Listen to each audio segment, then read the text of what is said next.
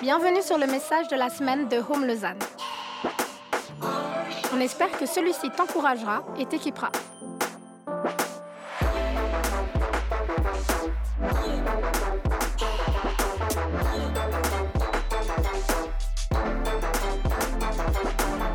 Pour plus d'informations sur notre Église, n'hésite pas à visiter notre site internet sur www.eglisehome.com. Merci, bienvenue à tous. C'est de la joie d'être avec vous. J'ai, c'est de la joie, c'est pas français. J'ai de la joie d'être avec vous. Vous allez bien ce matin? Ok, cette partie-là semble avoir compris le principe de l'Église. On a le droit de répondre, on a le droit d'interagir, c'est bon. Là, ça, c'est encore le matin, c'est ça? Vous êtes plutôt euh, le, clan du soir, vous, hein, vous. Vous avez besoin de vous réveiller, ça prend un peu de temps, c'est pas grave. N'hésitez pas d'interagir un minimum avec moi. Euh, L'avantage que j'ai, c'est que j'ai un micro, donc en général, je serai plus fort que vous au niveau de la voix. Et puis en plus de ça, si vous commencez à dire n'importe quoi, les gens autour de vous vont dire chut. chut. Beaucoup de joie que vous soyez avec nous. Merci d'être là. Je me réjouis de plonger au cœur des vacances scolaires. Euh, sur Philippiens 3. Je vais vous expliquer pourquoi je vous dis d'entrer, c'est Philippiens 3. Certains, vous n'êtes pas surpris de ça. Peut-être que d'autres, vous êtes un peu surpris. On, a une habitude ici de fonctionner avec des séries. Et puis, on est en ce moment dans une série dite biblique. En fait, on étudie ensemble la lettre aux Philippiens. Euh, la lettre aux Philippiens, c'est un livre de la Bible. Je vais tout de suite l'introduire, donner quelques mots de contexte pour ceux qui seraient moins familiers avec. Et puis en fait, c'est un, un, livre qui a été découpé en quatre chapitres, donc c'est assez bref, assez court, ça prend une vingtaine de minutes trentaine de minutes si vous voulez vraiment prendre le temps pour lire cette lettre. Et puis on a décidé en fait d'aller pendant quatre semaines, un chapitre à la fois, et de sortir, de, de, mettre en évidence certains éléments de ces chapitres pour nous. Et puis aujourd'hui on est dans Philippiens 3, donc euh, c'est ce qu'on va regarder ensemble. Puis merci d'être là. Si vous avez jamais lu Philippiens, c'est pas grave, il n'y a aucun problème. Si vous avez lu Philippiens, rien compris, c'est pas grave. Merci d'être là. Si vous avez lu plein de fois Philippiens, je crois qu'il y aura encore quelque chose à sortir pour chacun d'entre nous. Puis je me réjouis de pouvoir me plonger dans Philippiens 3 avec vous. On va prendre euh, à peu près deux tiers du chapitre, donc on va passablement lire euh, du chapitre. Alors passablement, c'est un chapitre assez court, mais on va lire quelques versets quand même ensemble. Et puis avant ça, j'avais envie de faire un exercice avec vous. Alors j'ai dit à l'équipe avant, je voulais faire un exercice, j'avais presque envie de distribuer à chacun une feuille avec un stylo, puis que vous puissiez écrire on m'a dit, tu es vieille école, on a tous des téléphones portables, on peut écrire dans une application appelée Notes. Alors, euh, sortez vos téléphones portables, sortez vos papiers. On va faire un exercice, ça, promis, c'est vraiment pas long, et puis c'est un exercice pour vous, mais c'est un exercice qui va nous accompagner tout du long euh, du message aujourd'hui, et puis jusqu'à la fin. Et, et, je vous encourage vraiment à le faire. S'il y en a qui se disent, moi, je suis capable de le faire juste mentalement, c'est OK. S'il y en a qui ont encore un papier et un crayon, merci. Merci, vous êtes bons. L'exercice, c'est le suivant. Euh, Peut-être que certains, vous avez dû le faire récemment. Vous allez réfléchir à votre CV, euh, curriculum vitae. Vous allez réfléchir un petit peu à votre parcours de vie, puis vous allez réfléchir à quelques éléments. Euh, par exemple, le parcours scolaire. L'héritage un petit peu familial ou alors les connexions que vous pouvez avoir aujourd'hui dans les CV, c'est toujours quelque chose qu'on met en avant. Je suis ami avec tel et tel. Parlez un petit peu de vos expériences professionnelles pertinentes. Qu'est-ce que vous avez fait? Quelles sont les références qui pourraient euh, vous soutenir dans une offre de postulation? Et puis réfléchissez à vos compétences, les traits de caractère, réfléchissez à vos compétences spécifiques. Je maîtrise euh, 18 langues, des choses comme ça. Donc prenez juste quelques instants. Il n'y a pas besoin de faire un CV formel et quoi que ce soit, mais juste réfléchissez, citez quelques éléments qui sont importants pour vous, ce qui ressort quand vous pensez à votre CV. On prend juste 2-3 minutes pour faire ça. Puis après, on lit le texte biblique.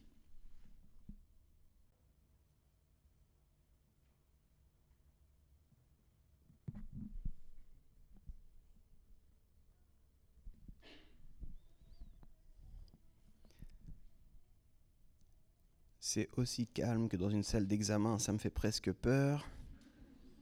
Mais c'est bien, vous avez pris euh, l'exercice au sérieux, merci. Donc, pour ceux qui sont encore à la mise en page, je ne vais pas vous demander vos CV à la fin, d'accord? Il n'y avait pas besoin de penser à une mise en page. Simplement quelques traits, quelques points, quelques éléments de votre parcours. Puis maintenant, on va lire ensemble, on sera dans Philippiens, donc au chapitre 3. On va lire les versets 4 à 11, et puis ensuite, on va lire les deux derniers versets, le verset 20 et le verset 21. Et puis juste après, je vais vous introduire, donc encore une fois, si vous n'avez jamais lu ce, ce, ce, bout de la Bible, ne vous en faites pas. Lisez avec nous, puis ça prendra du sens par la suite. Philippiens 3, ça va être affiché au-dessus de moi, 4 à 11. Et pourtant, je pourrais moi aussi placer ma confiance dans ce qui vient de l'homme. Si quelqu'un croit pouvoir se confier en ce qui vient de l'homme, je le puis bien davantage. J'ai été circoncis le huitième jour. Je suis israélite de naissance, de la tribu de Benjamin, de pur sang hébreu. Pour ce qui concerne le respect de la loi, je faisais partie des pharisiens. Quant à mon zèle, il m'a conduit à persécuter l'Église. Face aux exigences de la loi, j'étais sans reproche. Verset 7. Toutes ces choses constituaient à mes yeux un gain. Mais à cause de Christ, je les considère désormais comme une perte. Oui, je considère toutes choses comme une perte à cause de ce bien suprême, la connaissance de Jésus-Christ, mon Seigneur. À cause de lui, j'ai accepté de perdre tout cela. Oui, je le considère comme bon à être mis au rebut afin de gagner Christ. Mon désir est d'être trouvé en lui, non pas avec une justice que j'aurais moi-même acquise en obéissant à la loi, mais avec la justice qui vient de la foi en Christ et que Dieu accorde à ceux qui croient. Verset 10, C'est ainsi que je pourrais connaître Christ, c'est-à-dire expérimenter la puissance de sa résurrection et avoir part à ses souffrances, en devenant semblable à lui jusque dans sa mort, afin de parvenir, quoi qu'il arrive, à la résurrection. Je saute maintenant au verset 20. Quant à nous, nous sommes citoyens des cieux. De là, nous attendons ardemment la venue du Seigneur Jésus-Christ pour nous sauver, car il transformera notre corps misérable pour le rendre conforme à son corps glorieux, par la puissance qui lui permet aussi de tout soumettre à son autorité. C'est dense, hein C'est pas tout simple. Si vous lisez juste euh, comme on lit la RTS ou on lit puis on est là. Ok, il y a beaucoup de mots compliqués là-dedans. Je ne sais pas trop quoi faire de tout ça. Bon, c'est Paul, il parle, voilà. Je vais vous introduire un tout petit peu ça. Alors, je ne sais pas qui a lu Philippiens dans sa Bible depuis qu'on a commencé la série ou bien avant ça, mais je vous encourage à rester connectés avec nous. On va le faire ensemble entre jeudi et vendredi. Jeudi, on va vous encourager à lire Philippiens 1 et 2, puis vendredi, Philippiens 3 et 4. Il y aura un plan de lecture, vous pourrez suivre ça, on va le mettre sur les réseaux sociaux, euh, vous pourrez commenter, on pourra tous ensemble lire ce plan. Donc soyez prêts. Et puis c'est aussi valable pour ceux qui nous suivent en ligne. Hein. Il y a plein de gens qui ne peuvent pas venir ou qui regardent les messages par la suite. Vous êtes aussi invités. Merci de suivre en ligne, merci de faire ça. Rejoignez-nous dans ce plan de lecture. Philippiens, c'est donc un livre du Nouveau Testament, je l'ai dit, en fait c'est une lettre qu'un gars qui s'appelle Paul, et là il a parlé de lui, un gars qui, s'appelle Paul a écrit à une communauté qui est dans la région de Philippe. La région de Philippe, c'est en Macédoine antique.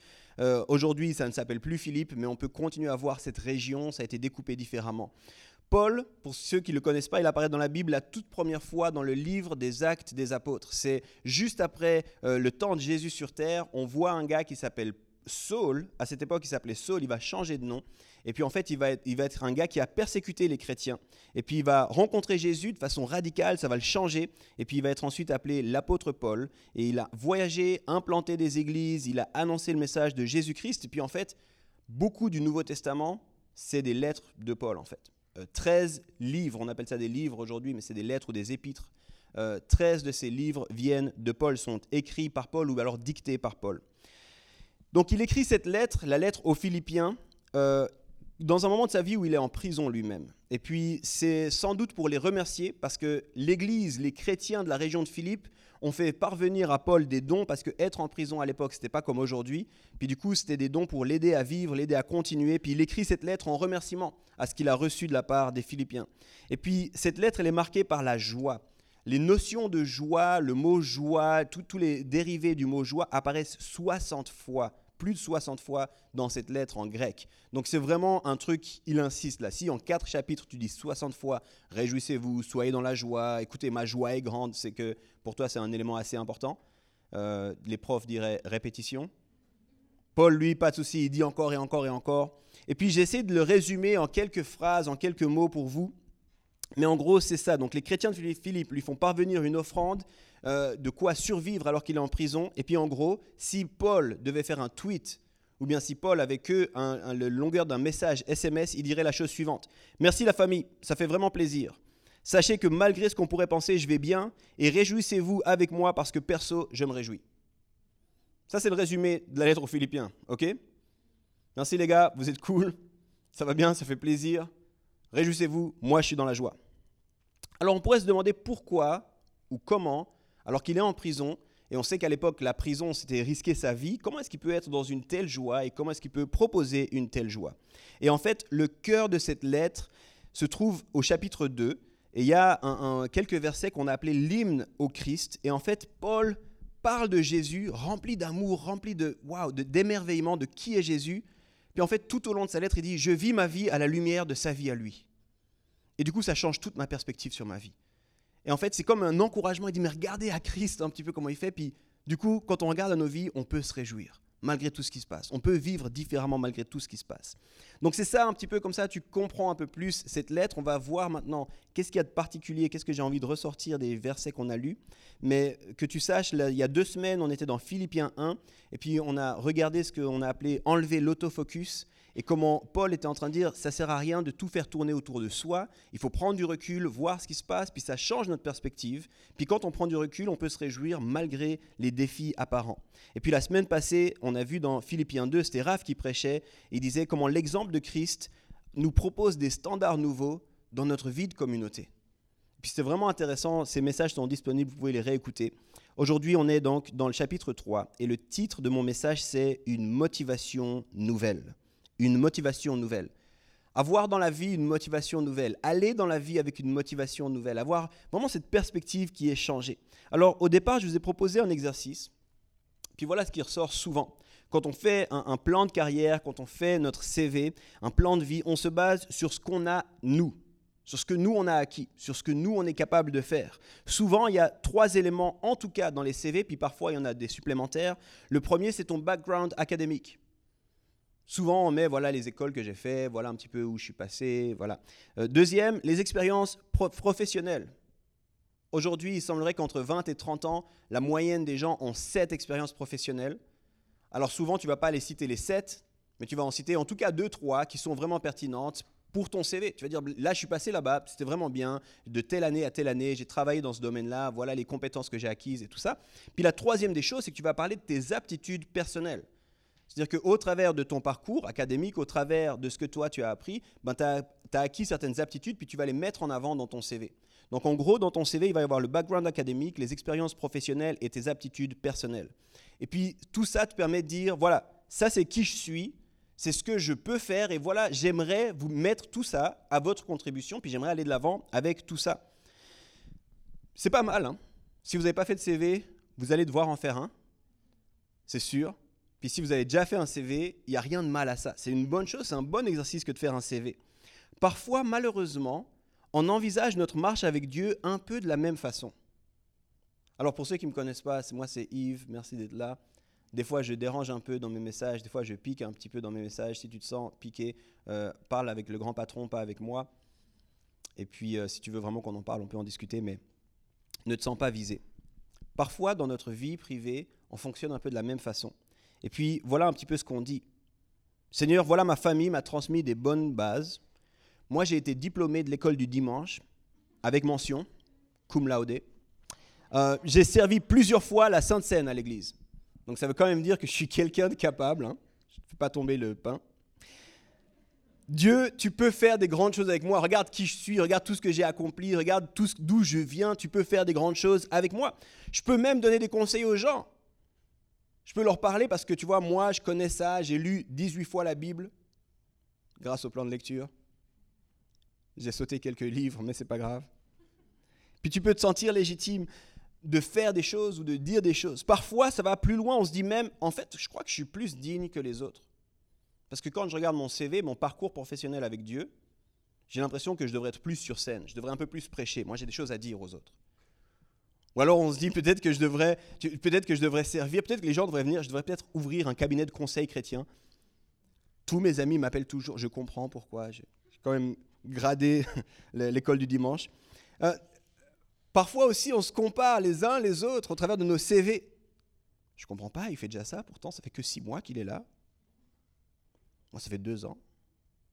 Ici, Paul fait quelque chose de vraiment intéressant. Il déclare J'ai une motivation nouvelle souvenez le titre Une nouvelle motivation. J'ai une motivation nouvelle. Je ne regarde pas mon parcours, je ne regarde pas mes connaissances, je ne regarde pas mon expertise, je regarde à Christ. Et ça me donne une motivation nouvelle. Et il va en fait plus loin que ça. Et pour comprendre, il faut qu'on regarde un tout petit peu le contexte un poil plus large de ce passage que je vous ai lu. Je suis tout de suite allé, puis il a tout de suite parlé, voilà, moi, je viens, je suis ici d'une famille, j'ai été circoncis le huitième jour, j'ai fait toutes ces choses, au niveau de la loi, je suis réprochable. Ça, c'est ce qu'on a lu, mais je te propose juste d'élargir un tout petit peu. Et en fait, je reviens, il y a l'hymne à Christ au chapitre 2. Le chapitre 2 commence avec l'hymne à Christ. Et ces quelques versets, il faut les lire, vraiment, ils sont magnifiques. Ils sont l'occasion pour Paul de dire qui était Jésus. Je te cite quelques éléments. Il dit Jésus, il est Dieu qui est venu jusqu'à nous. Jésus, il est devenu serviteur. Jésus, il s'est humilié jusqu'à la mort sur une croix. Jésus, il a été souverainement élevé par Dieu. Et au travers de cette vie, de cette mort et de sa résurrection, il y a maintenant un nom au-dessus de tous les autres noms. Et il a fait tout ça pour que chacun puisse connaître et puisse rendre gloire à Dieu. Ça, c'est l'hymne à Christ. C'est ce que Paul nous dit. Certains auraient dû dire Amen. C'est pas grave, tu as loupé le coche. Pour Paul, c'est une déclaration de qui est Jésus, mais c'est aussi l'occasion de présenter un exemple de vie. Il dit pas juste ça, c'était Jésus, mais il dit on devrait vivre à la lumière de ça. Et là, tu peux dire, mais c'est un peu le standard, il est assez élevé là. Donner ma vie pour l'humanité, je ne suis pas sûr. Servir tout le monde, je ne suis pas sûr.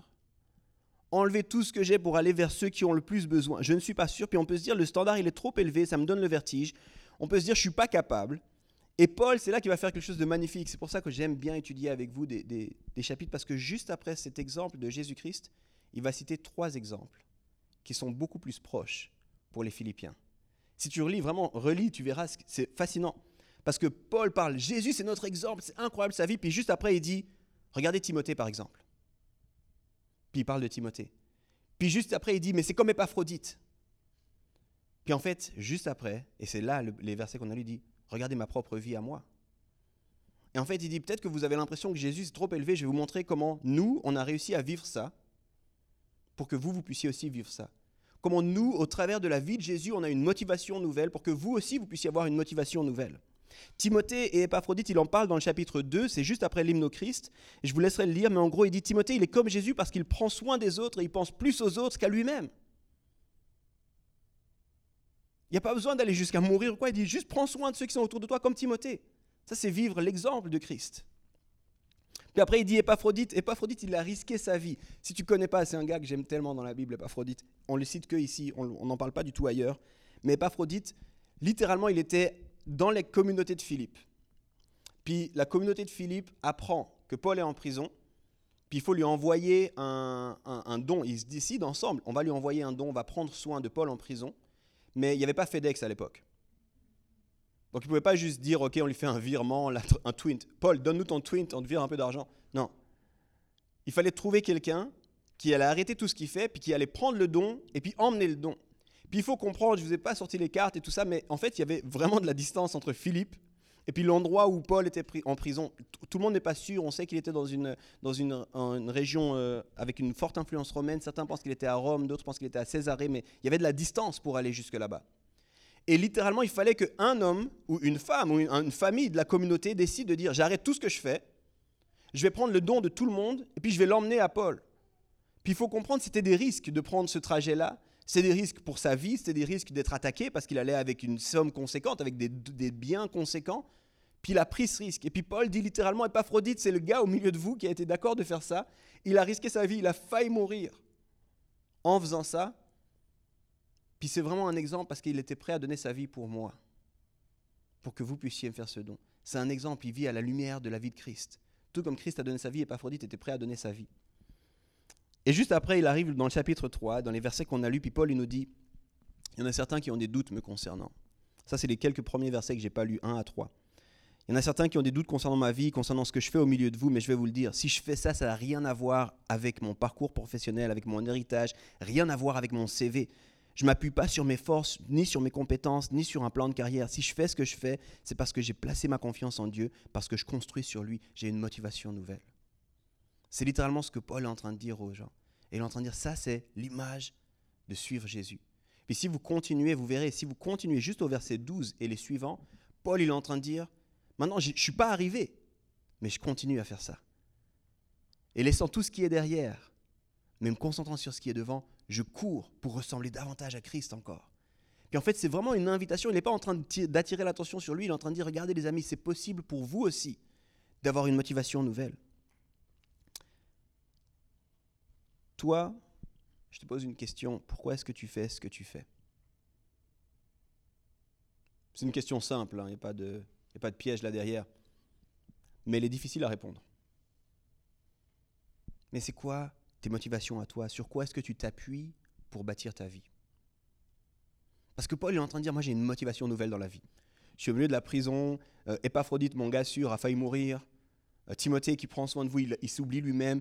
Mais les amis, nous, on a une motivation nouvelle. Puis il est en train de dire, il y a une motivation nouvelle qui est disponible pour vous. Juste après, continuez à lire le chapitre 3, tu verras, il dire, suivez-moi, imitez-moi, il va dire. Imitez-moi. Et c'est intéressant parce que Paul, en fait, il utilise un mot hyper fort en grec pour ça. Juste avant, il a dit, hein, je, je considère tout ça comme bon à être mis au rebut. C'est le verset 8. D'autres traductions disent, je considère tout ça comme des ordures. Et quand il dit je considère tout ça, c'est mon héritage, tout ce que j'ai appris, toutes ces choses-là, ce que je pourrais, je pourrais avoir de la gloire pour ça, je le considère comme bon à être aux ordures. En fait, en grec, le mot c'est skoubalon. Et skoubalon, ça veut dire littéralement, c'est des excréments d'animaux. Je considère ça comme de la haine. C'est ça qu'il est en train de dire, lui. dit ça, et c'est le seul, le seul endroit dans la Bible où ce mot apparaît au passage. Mais il dit, ça, j'en ai rien à faire. Je pourrais tirer de la gloire de ça. Je pourrais tirer de la gloire. La circoncision, c'était un acte extrêmement important. Ça devait être fait le huitième jour. Ça montrait l'alliance, l'appartenance. Il dit hey, J'ai été circoncis comme il faut, dans les, normes, dans les règles de l'art. J'ai une famille incroyable. Je, suis issu d'une tribu incroyable. J'ai été à l'école du dimanche, à l'école euh, rabbinique. J'ai suivi ça. Je faisais partie des modèles, des références. Mais tout ça, j'en ai rien à faire. Ça, je le mets derrière. Je construis pas ma vie sur mon CV, sur mes expériences, sur mon background. Je construis ma vie sur Jésus-Christ. Et ma seule motivation, c'est Jésus-Christ, une motivation nouvelle. Je repose la question, c'est quoi notre motivation à nous? C'est quoi ta motivation à toi? Au départ, je vous ai demandé de faire un peu un état des lieux, de poser un peu ce que vous êtes, ce que vous êtes capable de faire, les motivations personnelles, un petit peu un CV. Puis là, j'essaie de vous montrer que pour Paul, sur la base de sa compréhension de qui est Jésus, il peut dire tout ça, c'est scoubalon. Tout ça, c'est des ordures. Tout ça, ça m'est égal. Je regarde pas à ça. Je fonce et j'ai une motivation nouvelle. Puis j'aimerais en fait vous encourager à deux choses que j'ai appelées justement une motivation nouvelle, une nouvelle motivation. Et là, on va arriver dans la partie pratique de mon message. Est-ce que vous êtes prêts? Ça va Vous suivez toujours? Je vous ai pas perdu, c'est bon. Mon premier point. Avoir une nouvelle motivation, c'est arrêter de s'appuyer sur nous-mêmes. Je vais le, définir un petit peu plus. Souvent, on s'appuie sur notre parcours, sur nos forces, sur nos compétences. Puis souvent, on a deux, deux attitudes. Et ce pas des attitudes extrêmes, souvent on est un peu entre les deux. Souvent, la première attitude, c'est on est fier, puis on fanfaronne par rapport à notre passé, par rapport à notre parcours. Et regarde, j'ai réussi ça, j'ai accompli ça, j'ai trois doctorats dans ces branches-là, je suis capable, là j'ai mes aboutissements incroyables, puis on fanfaronne par rapport à ça. Ou alors on a honte. Ah, moi je suis pas capable, j'ai même jamais fait des études, je, je, suis pas, je suis pas bon à ça. Je. Puis alors on a honte. Soit on est fier, soit on a honte. Puis en fait, la plupart du temps, on est un petit peu entre ces deux. Il y a des choses qu'on met en avant de notre parcours, des choses qu'on n'a pas peur de dire, puis il y a d'autres choses qu'on préférait que personne ne sache. Maintenant, votre parcours, c'est votre parcours. Et il n'y a rien de mal à votre parcours. Je vous ai dit, le CV, il n'y a rien de mal à ça. Mais ce n'est pas sur ça qu'on devrait premièrement s'appuyer. C'est pas ça qui vous définit, c'est ça qui est magnifique. Paul il dit, je regarde ces choses comme aux choses de la chair, comme aux choses que les hommes regardent. Ça, ces choses-là, ce n'est pas moi, c'est pas ce, ce que je considère le plus. Il dit, si je devais regarder comme ça, en fait, et ça je le traduis pour les fans de Star Wars, il dit, si je devais regarder à ces choses-là, tu pourrais m'appeler Maître Yoda. Concernant toutes ces choses, je suis le meilleur. Il revient spécifiquement sur différentes choses. Puis il dit, si tu regardes la circoncision, je suis parfait. Si tu regardes la lignée, je suis parfait. Si tu regardes comment j'ai grandi à l'école, je suis parfait. Si tu regardes comment j'ai appliqué la loi, je suis parfait. Là-dessus, il n'y a aucun doute. Mais tout ça, aujourd'hui, c'est devenu des ordures. C'est pas que c'était bon ou pas bon, il n'est pas en train de dire c'est pas bon la circoncision, il n'est pas en train de dire c'est pas bon il n'est pas en train de dire c'est pas bon ce que j'ai fait, il est en train de dire c'est pas ça qui compte. Au travers de Christ, face à Christ, tout ça, ça fait pas le poids. Alors je vais le dire en mots contemporains pour toi aujourd'hui. Si Christ t'appelle à quelque chose, ça m'est égal de savoir si les hommes te sentent capable ou pas capable. Christ t'appelle à cette chose-là. Et c'est la seule chose qui compte. Tu peux te lever, tu peux le faire. Il y a eu un Amen, c'est bon. Tu peux te lever, tu peux le faire, tu peux y arriver. Ça m'est complètement égal.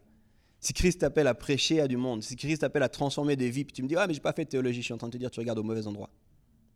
Christ a dit quelque chose. Si Christ t'appelle à ça, il va te rendre capable de faire ça. Arrête de regarder à ce que tu es capable ou pas capable. Ce que Christ a fait pour moi me légitime, me donne accès à Dieu, me permet de vous parler. Le reste, des ordures. C'est ça que Paul est en train de dire littéralement. Le reste, des ordures. Si ce n'est pas à cause de tes réussites que tu es qualifié, ce n'est pas à cause de tes échecs que tu es disqualifié. Si tu reconnais Christ comme ton Seigneur et ton Sauveur, c'est au prisme de sa vie que tu regardes la tienne. Et ça change tout. Tu devras avoir une motivation nouvelle. Tu devrais avoir une motivation nouvelle. Moi, je l'ai dit souvent, puis tu m'as entendu, si tu es déjà venu ici, tu m'as entendu le dire. Les disciples, qu'on a appelés par la suite les apôtres, au niveau des yeux humains, c'était des bras cassés, les gars. La plupart. Et ceux qui avaient réussi n'étaient pas tellement aimés. Ceux qui étaient vraiment capables n'étaient pas tellement aimés par les autres parce qu'ils avaient utilisé leur réussite pour prendre des places qui étaient mauvaises éthiquement. pense à Lévi qui, était, qui est Matthieu, qui était le collecteur d'impôts. Très bon avec les chiffres, mais mauvais dans ses choix de carrière. Mais ces gars-là ont compris en suivant Jésus que tout ça, ça compte pas en fait. Ma capacité d'avoir fini HEC puis à être le plus intelligent de ma classe, Matthieu. Ma capacité à pêcher et puis à être vraiment pas bon à l'école, Pierre, ça fait rien du tout à la lumière de Jésus-Christ. C'est Christ qui nous rend capables. Vous savez, il y, a quelque chose de particulier. Ça fait des années que Philippiens 2 et 3, j'en parle beaucoup à cause de ces trois exemples, puis j'en parle beaucoup dans le contexte des églises.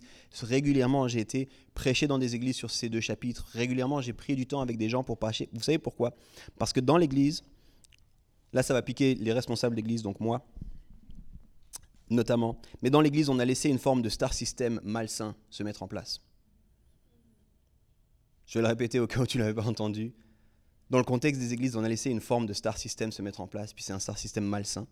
On se dit celui qui parle devant, celui ou celle qui chante, euh, celui ou celle euh, qui, qui, est régulièrement là, qui fait les annonces, eux, ils sont super.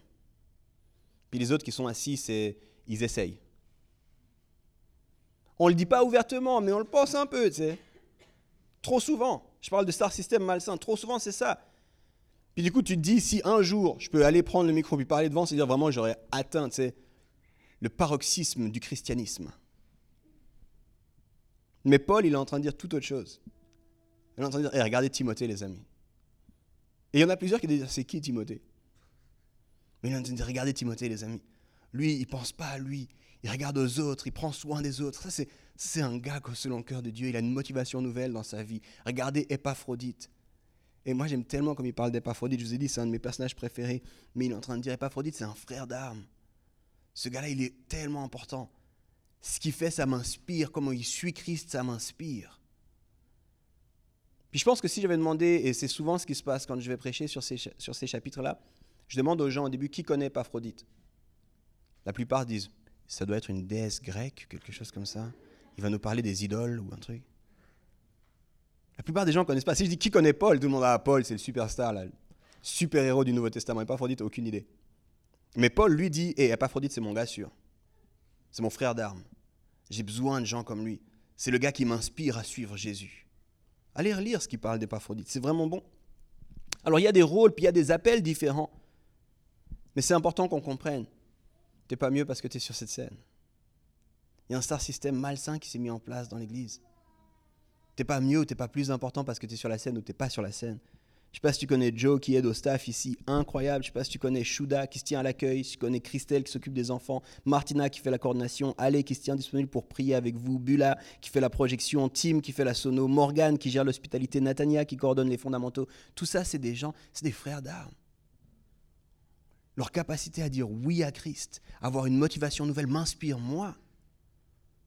Et je les considère tellement plus importants que ce qu'on fait là? Alors tout est important. Je, je vous comprenez, je suis en train d'abolir la hiérarchie qu'on a pu mettre, ce star system qu'on a pu mettre, en train de dire il y a des rôles qui sont importants, les autres sont pas importants. Et Paul, c'est exactement ce qu'il fait. Il dit vous êtes appelés à suivre Jésus. Puis tu dis mais c'est pas possible, c'est trop grand. Puis il dit non non, regarde autour de toi. Puis il donne trois exemples pour te montrer tous on peut suivre Jésus là où on en est.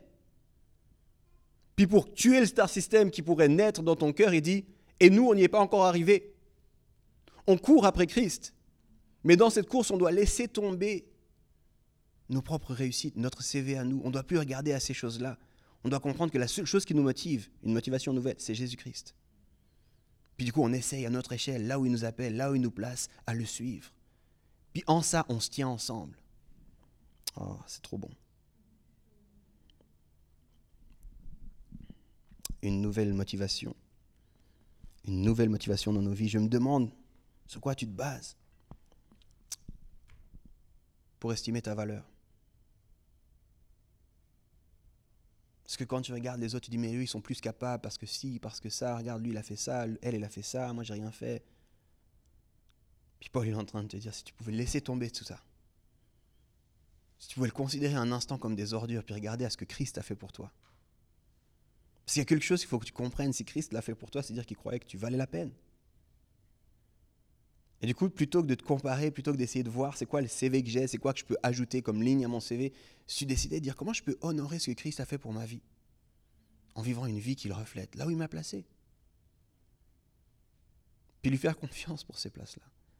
Les amis, si seulement je vous parle ici en tant que pasteur, si seulement on pouvait abolir ce star system dans les églises. Tellement malsain. Tellement malsain. Je continue. Mon deuxième point, avoir une nouvelle motivation parce qu'il y a un royaume nouveau.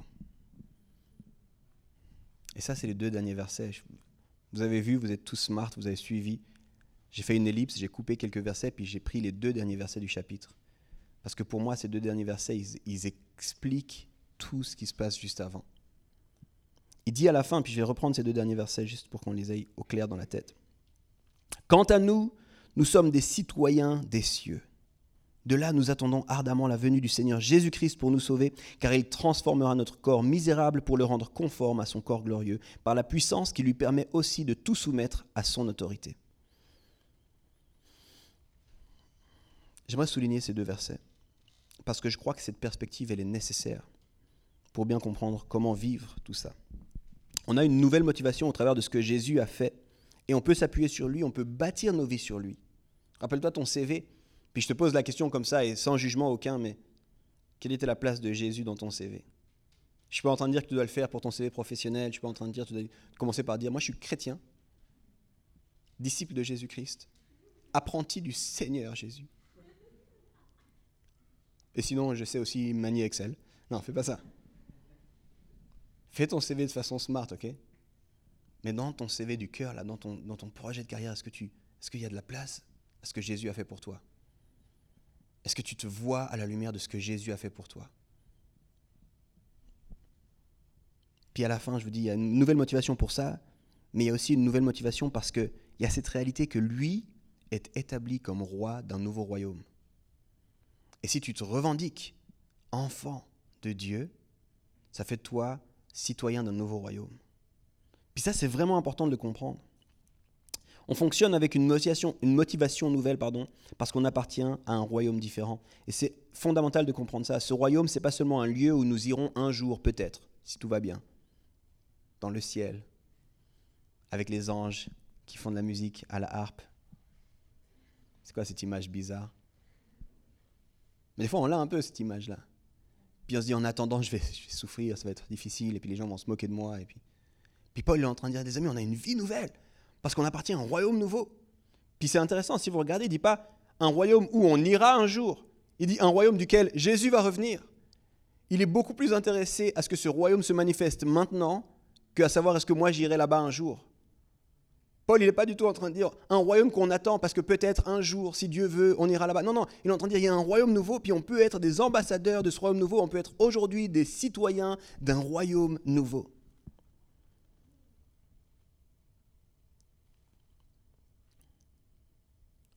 Plusieurs, vous connaissez le principe de changer de nationalité. J'ai essayé de trouver une image d'aujourd'hui contemporaine pour ça. C'est un processus, il n'est pas toujours évident, ça demande différentes choses pour pouvoir changer de nationalité.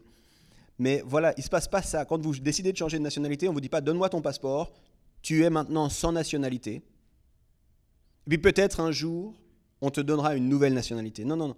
Au moment où tu donnes ton passeport, tu en reçois tout de suite un nouveau en fait. en fait, c'est souvent dans l'autre sens. On donne un nouveau, puis on dit tu peux abandonner l'autre. Alors, certains pays qui acceptent la double, voire la triple nationalité, Mais il y a des pays qui refusent la double nationalité. Et du coup, quand tu acquiers une nouvelle nationalité, tu dois laisser l'autre nationalité. Puis j'ai envie de te dire, c'est un peu ça qui se passe ici. Paul, il est en train de dire, vous avez une nouvelle nationalité, les amis. Vous êtes héritier d'un nouveau royaume, vous avez des fonctionnements, des valeurs différentes, une motivation nouvelle. Abandonnez les anciennes façons de faire. Ces choses sur lesquelles on bâtissait nos vies ne comptent plus aujourd'hui. Mais ça ne veut pas dire qu'il n'y a rien. Puis pour moi, c'est ça la bonne nouvelle. Ça ne veut pas dire qu'il n'y a rien. Ça ne veut pas dire que tu es, seul et puis tu ne sais pas comment tu... C'est-à-dire que tu appartiens à un nouveau royaume. Tu as le privilège merveilleux de manifester ce nouveau royaume. Puis euh, honnêtement, euh, relis Matthieu 5, 6, 7, regarde Jésus qui définit, qui donne le contour de ce nouveau royaume. On a fait une série là-dessus qui s'appelait Royaume inversé, je crois. Je ne sais plus comment on appelait ça. Royaume inversé, je ne sais plus. Euh, on a regardé tout le sermon sur la montagne. Tu peux trouver ça. Mais tu vois que Jésus, il, appelle un comportement nouveau, mais pas de nulle part.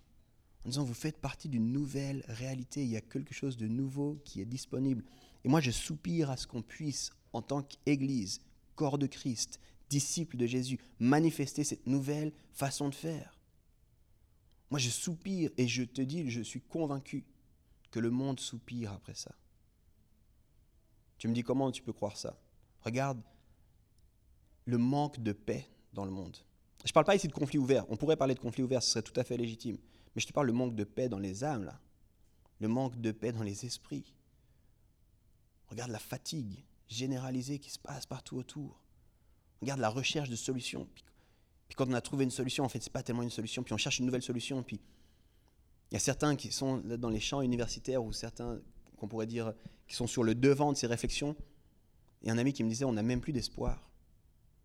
Aujourd'hui, les gens, par exemple, je te prends un exemple par rapport à plein d'autres exemples, mais la, la crise climatique. Aujourd'hui, il n'y a même plus d'espoir. La seule chose qu'on peut faire, c'est limiter un peu puis se préparer au crash qui va se passer, quoi qu'il arrive. Puis nous, on est là, puis on est censé être les représentants d'un royaume nouveau. Puis dire, je ne sais pas exactement tout ce qui va se passer là maintenant, mais on peut être rempli d'espoir quand même. Parce qu'on sert un Dieu magnifique. Regarde ce qui se passe, le clivage dans la société, sur tous les sujets. Le plus grand en ce moment étant celui du vaccin, on est d'accord?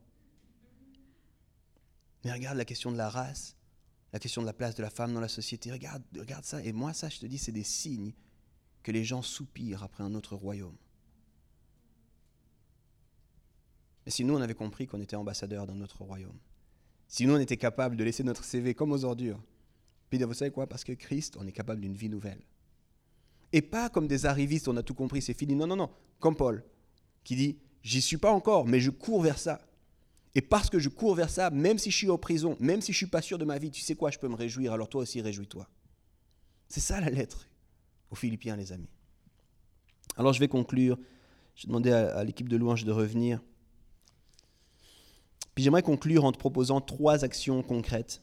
Peut-être que tu vas te sentir euh, le cœur de faire une, deux, trois de ces actions. Je ne pense pas les trois, ce serait beaucoup. Peut-être qu'une seule de ces actions. Et peut-être que tu as une quatrième action qui t'est inspirée par le Saint-Esprit. Dans ton cœur, tu sens qu'il y a quelque chose à faire par rapport à ce qu'on a partagé. J'ai pas envie de te dire ce que tu dois faire, mais j'ai envie de te proposer des choses que tu pourrais peut-être faire. La première de ces choses, il y en a une qui sera directement liée à ton CV, alors c'est pas pour rien que je te demande de faire cet exercice. Ce sera la deuxième. La première de ces choses que j'ai envie de te proposer, c'est de réfléchir si tu peux dire que tu vis ta vie à la lumière de la vie de Christ. Pose-toi cette question. Est-ce que je vis ma vie à la lumière de la vie de Christ? Et pour ça, il faut te poser une question sincère. C'est qui Christ pour moi? Paul, il le définit extrêmement clairement au chapitre 2, dans ce qu'on appelait l'hymne à Christ. Tu peux la relire, on en a parlé la semaine passée au travers du message que Raph a donné. Il dit, voilà, ça c'est Christ pour moi. Qui est Christ pour toi? Et pas juste, ne me réponds pas la réponse du diplômé de l'école du dimanche. Ne me dis pas juste, non, non, c'est le sauveur du monde, celui qui est mort sur la croix, trois jours après, il est ressuscité. Non, non, qui c'est pour toi? Quel exemple? Qu'est-ce qui ressort pour toi? Peut-être ça va te demander de prendre un petit peu de temps, puis, puis d'écrire, toi. Ça, c'est les choses qui marquent, c'est les choses que, que je ne comprends pas, c'est les choses qui m'émerveillent. Mais ça, c'est Jésus pour moi. Et une fois que tu as cette image claire de qui est Christ pour toi, pose-toi la question, est-ce que je vis ma vie à la lumière de sa vie. Pour Paul, comprendre qui est Christ, c'est pas juste une belle image, c'est un exemple à suivre. Alors pose-toi la question, est-ce que je vis ma vie à cette image-là? Et peut-être que tu vas sentir dans ton cœur que c'est pas encore ça. Je dois laisser Christ régner. Puis là, j'ai envie de te dire, la première des choses à faire, c'est de demander pardon. Puis on n'aime pas faire ça au jour d'aujourd'hui. Hein. Mais c'est de demander pardon. Le mot théologique complexe, c'est se repentir. Se repentir. Seigneur, pardon. Pardon de ne pas t'avoir laissé cette place-là. Pardon de, pour ceux qui le connaissent déjà. Pour ceux qui ne le connaissent pas encore, il y a comme un principe que je peux voir encore et encore et encore se manifester. C'est ce principe où les gens disent, je pensais que je ne le connaissais pas, mais maintenant que je le connais, je réalise qu'il avait fait des signes dans ma vie plein de fois. Et du coup, c'est dire pardon de ne pas avoir été sensible à ces signes-là, jusqu'à maintenant. Puis à ce moment-là, décide de tourner vers lui. Puis si tu l'as jamais fait, si c'est la toute première fois que tu le fais, cette décision, elle est magnifique, mais elle ne devrait pas rester juste entre toi et Dieu. Viens nous voir. Tu peux aller au Welcome Point à n'importe quel moment, à n'importe quelle célébration. Tu peux nous écrire un message. Tu peux venir devant euh, l'espace prière à la fin. Puis tu peux dire, tu sais quoi? J'avais jamais laissé cette place à Dieu. J'avais jamais décidé de vivre ma vie à la lumière de la vie de Christ. Puis je veux faire ça en fait. Je veux, et c'est un autre gros mot après la repentance, je veux me convertir. Convertir, c'est ce changement de nationalité. Je veux changer l'orientation de ma vie. Je veux arrêter de vivre d'après mes standards, d'après mes trucs à moi, mais je veux vivre après Christ. Si tu l'as déjà fait, si tu es déjà converti, il s'agit peut-être de recalibrer le parcours. Il s'agit de demander pardon, puis de réaligner certaines choses. Mais si tu l'as jamais fait, viens nous en parler. On veut t'accompagner là-dedans, on veut t'aider à poser les bonnes bases pour ça. Ça, c'est la première action possible. Se repentir, recalibrer, vivre nos vies à la lumière de la vie de Christ. Le deuxième exercice, il est en lien avec le CV que tu as fait au départ. J'aimerais que tu prennes un instant, puis que tu regardes ce CV, puis que tu te poses la question, est-ce que je suis capable de dire ces choses-là, je les considère comme des ordures Scubalon. Non pas dans le sens que c'est mauvais, vraiment pas mais dans le sens de dire, peut-être je leur ai laissé la place de me définir. Peut-être que je me suis vu uniquement à la lumière de ces choses-là, puis il est le temps que ça change. Tu sais, quand tu fais ça, je, vais, je suis désolé, hein, j'utilise beaucoup de termes complexes, mais ça s'appelle de l'idolâtrie. Ça veut dire que tu as laissé des choses prendre la place de Dieu. Puis ton identité, ta vraie identité, elle peut seulement se construire sur Dieu. Puis des fois, tu as placé ton identité sur tes accomplissements scolaires et académiques. Puis tu dit, je suis bon, puis j'ai de la valeur parce que j'ai fini ça. Puis, puis je suis capable, puis je suis quelqu'un dans la société parce que j'ai eu ces expériences-là. Puis tu as même utilisé ça pour justifier que tu es meilleur que les autres. Puis il est peut-être le temps d'arrêter ça. Mais il est possible autre chose aussi. Il est possible que tu dises, j'ai pas de valeur à cause de ce CV, justement. Je suis pas assez bon, regarde. J'aurais dû faire plus de ci, ou bien j'aurais dû écouter plus à l'école, ou puis peut-être que c'est vrai, peut-être que c'est pas vrai. Ça, ça t'appartient. Mais tu peux pas laisser ça avoir cette place dans ta vie. Tu peux pas laisser ces choses avoir cette place dans ta vie. Te dire au contraire, la première chose qui me définit, c'est ce que Christ a fait pour moi. Puis ce que je veux vivre, c'est à la lumière de ce que Christ dit que je suis. Puis ces choses-là, merci Seigneur. Puis pardon. Puis aujourd'hui, j'ai plus de problème avec ça. C'est un peu conceptuel, alors je vais te donner un exemple très très concret pour en parler. Comment est-ce que tu peux parler de ta vie jusqu'à aujourd'hui à un inconnu? Comment est-ce que tu peux parler de ta vie aujourd'hui à un inconnu? Ça pour moi c'est le test. Si quand tu parles à un inconnu, tu dis oh ces choses-là il faut surtout pas que je le dise. Il faut que j'essaie de paraître un peu mieux sur le plan académique. Ou bien tu peux dire ces choses-là, ça c'est mon parcours, mais c'est pas ça qui me définit. J'ai pas de problème avec ces choses-là, mais c'est pas ça qui me définit.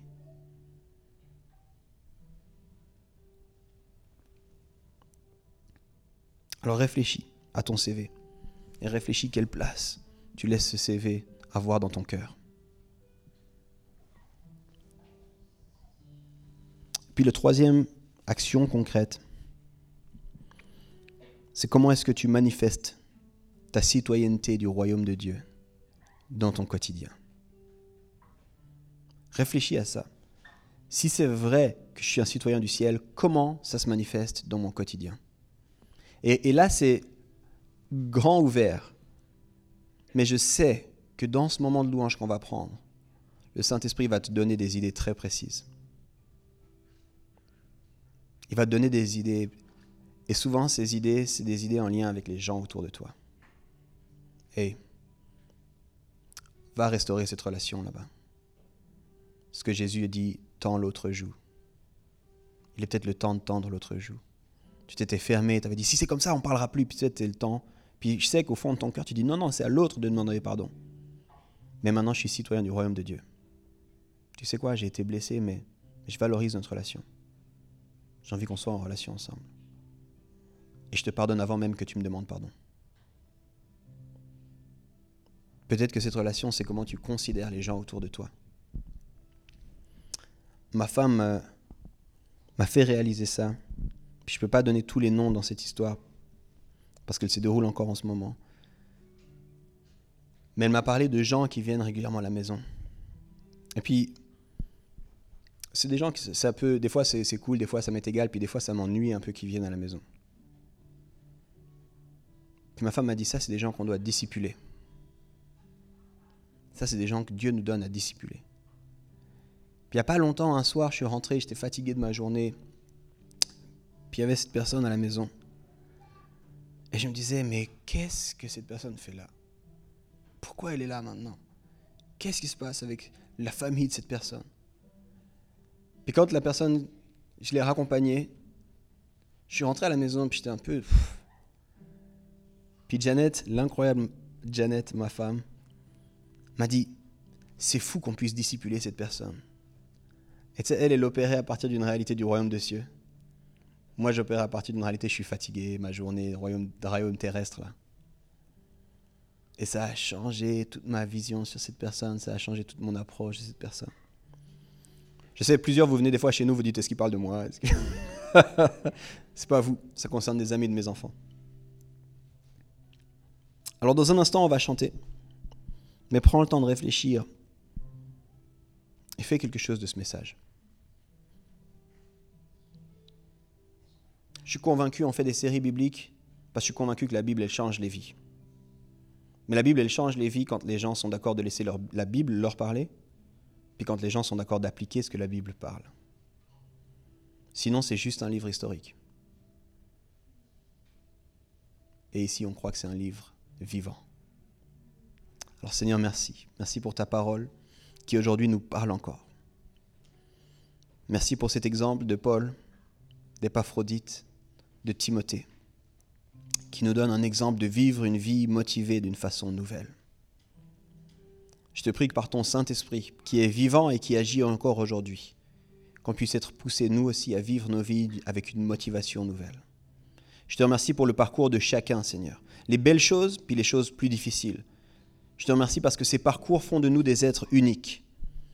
Mais qu'on puisse ne pas poser notre espérance sur ces parcours, ne pas construire nos vies sur ces parcours, mais construire nos vies sur toi. Que la puissance qui t'a relevé de la mort, comme dit Paul, nous donne à nous un souffle nouveau et une capacité à vivre une vie nouvelle. Seigneur, en tant que pasteur, ma prière, c'est que nous puissions être ici, en tant qu'Église, une ambassade de ton royaume, et qu'on puisse œuvrer individuellement comme des citoyens de ce nouveau royaume dans le nom de Jésus-Christ. Amen. Merci d'avoir écouté notre message de la semaine. Pour plus d'informations, n'hésite pas à visiter notre site internet sur www.eglisome.com.